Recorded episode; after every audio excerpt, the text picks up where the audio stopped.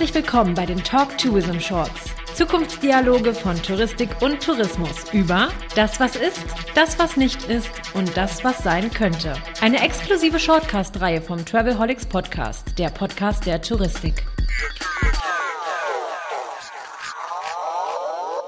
Die Talk Tourism Shorts aus München vom Talk Tourism Event. Zukunftsdialoge heißt das Ganze.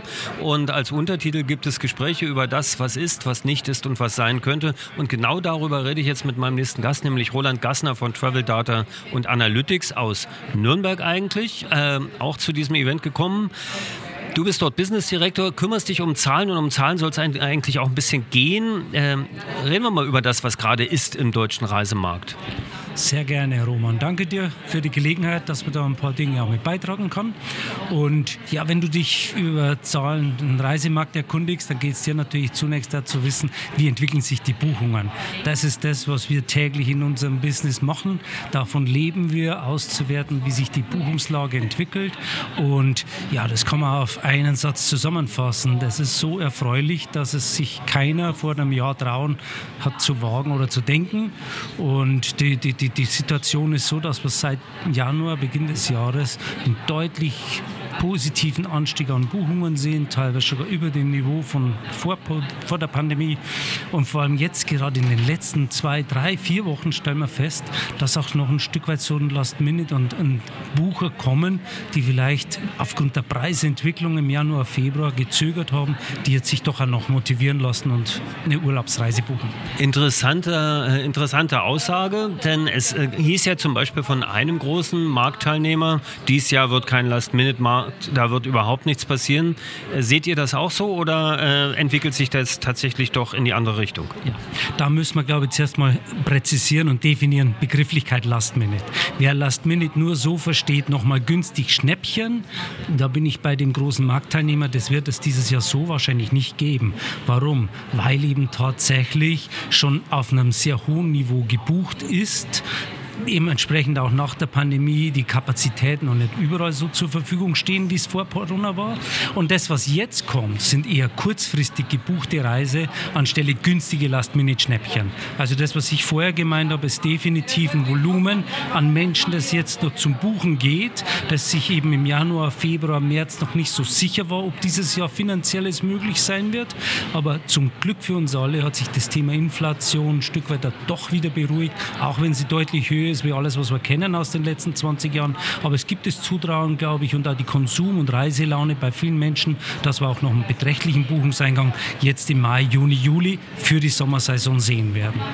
Und das äh, erstreckt sich auch über alle Reisearten und auch alle Buchungskanäle oder gibt es dort äh, ja, erwähnenswerte Veränderungen?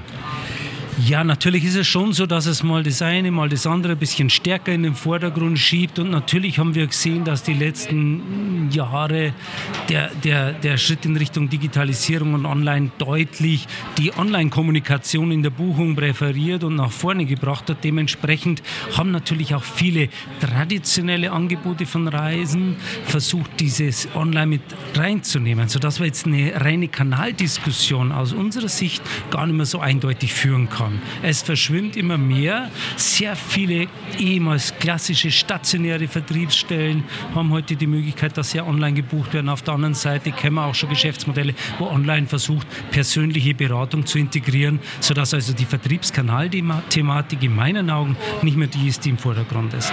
Eine andere Sache ist natürlich schon, was passiert auf, im Hinblick auf die Arten der Urlaube, die gemacht werden, vor allem die Destinationsauswahl.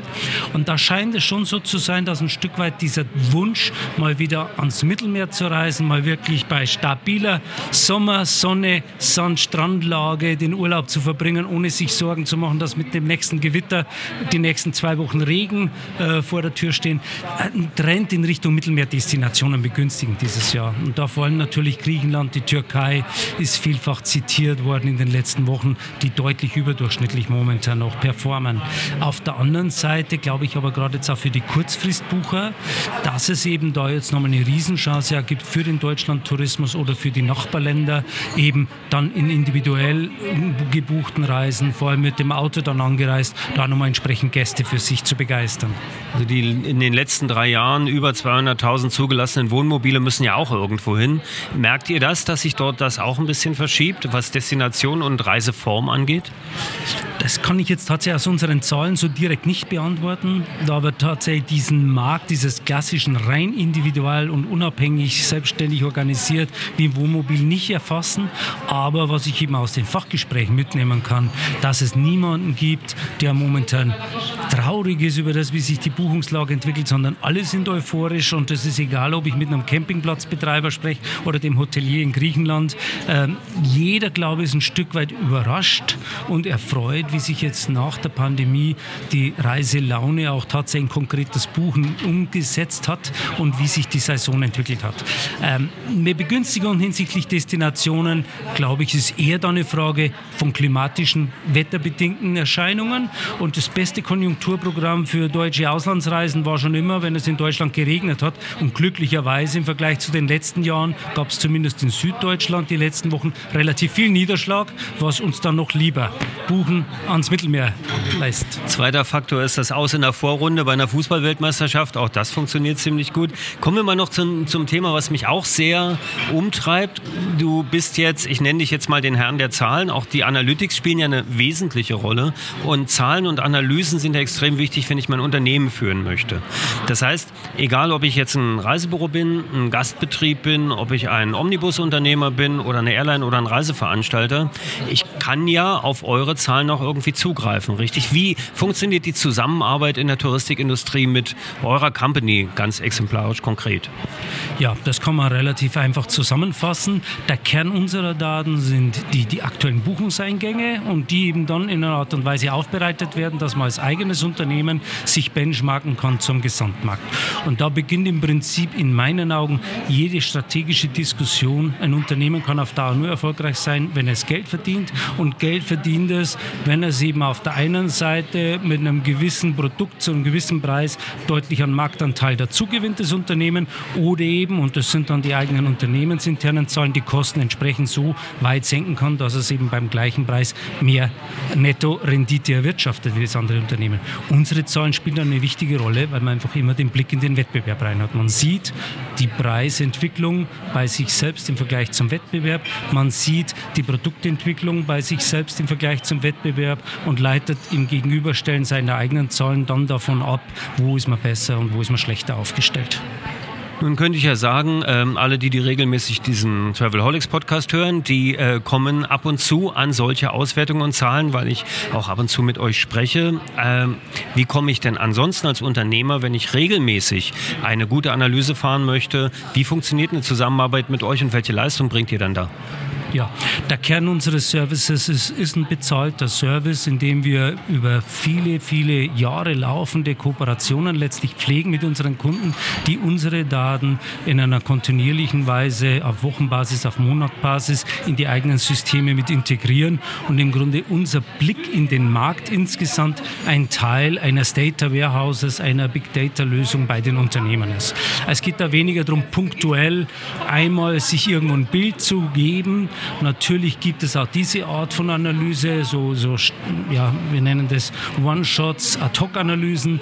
Wir publizieren monatlich auch, wie die Buchungen im Allgemeinmarkt sich entwickeln. Aber der, der, der eigentliche USP und das mehr Erkennen an den Zahlen passiert dann, wenn die Zahlen zu einem kontinuierlichen Bestandteil in den eigenen Controlling- und Analysesystemen werden, weil nur über die Zeitreihe beginnen bestimmte Zahlen dann auch wirklich die Story zu erzählen erzählen, die man sich erhofft aus den Zahlen. Ne?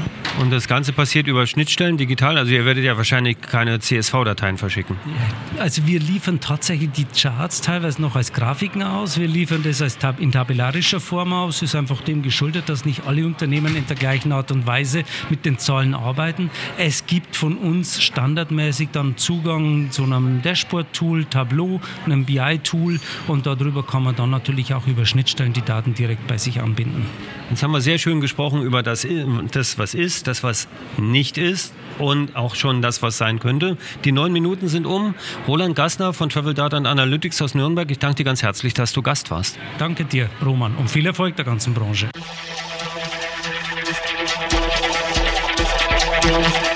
Talk Tourism Shorts. Danke fürs Zuhören. Mehr Gedanken, Ideen und Visionen gibt es in fast 300 weiteren Episoden des Travelholics Podcasts. Überall, wo es gute Podcasts gibt. Schlau hören ist einfach.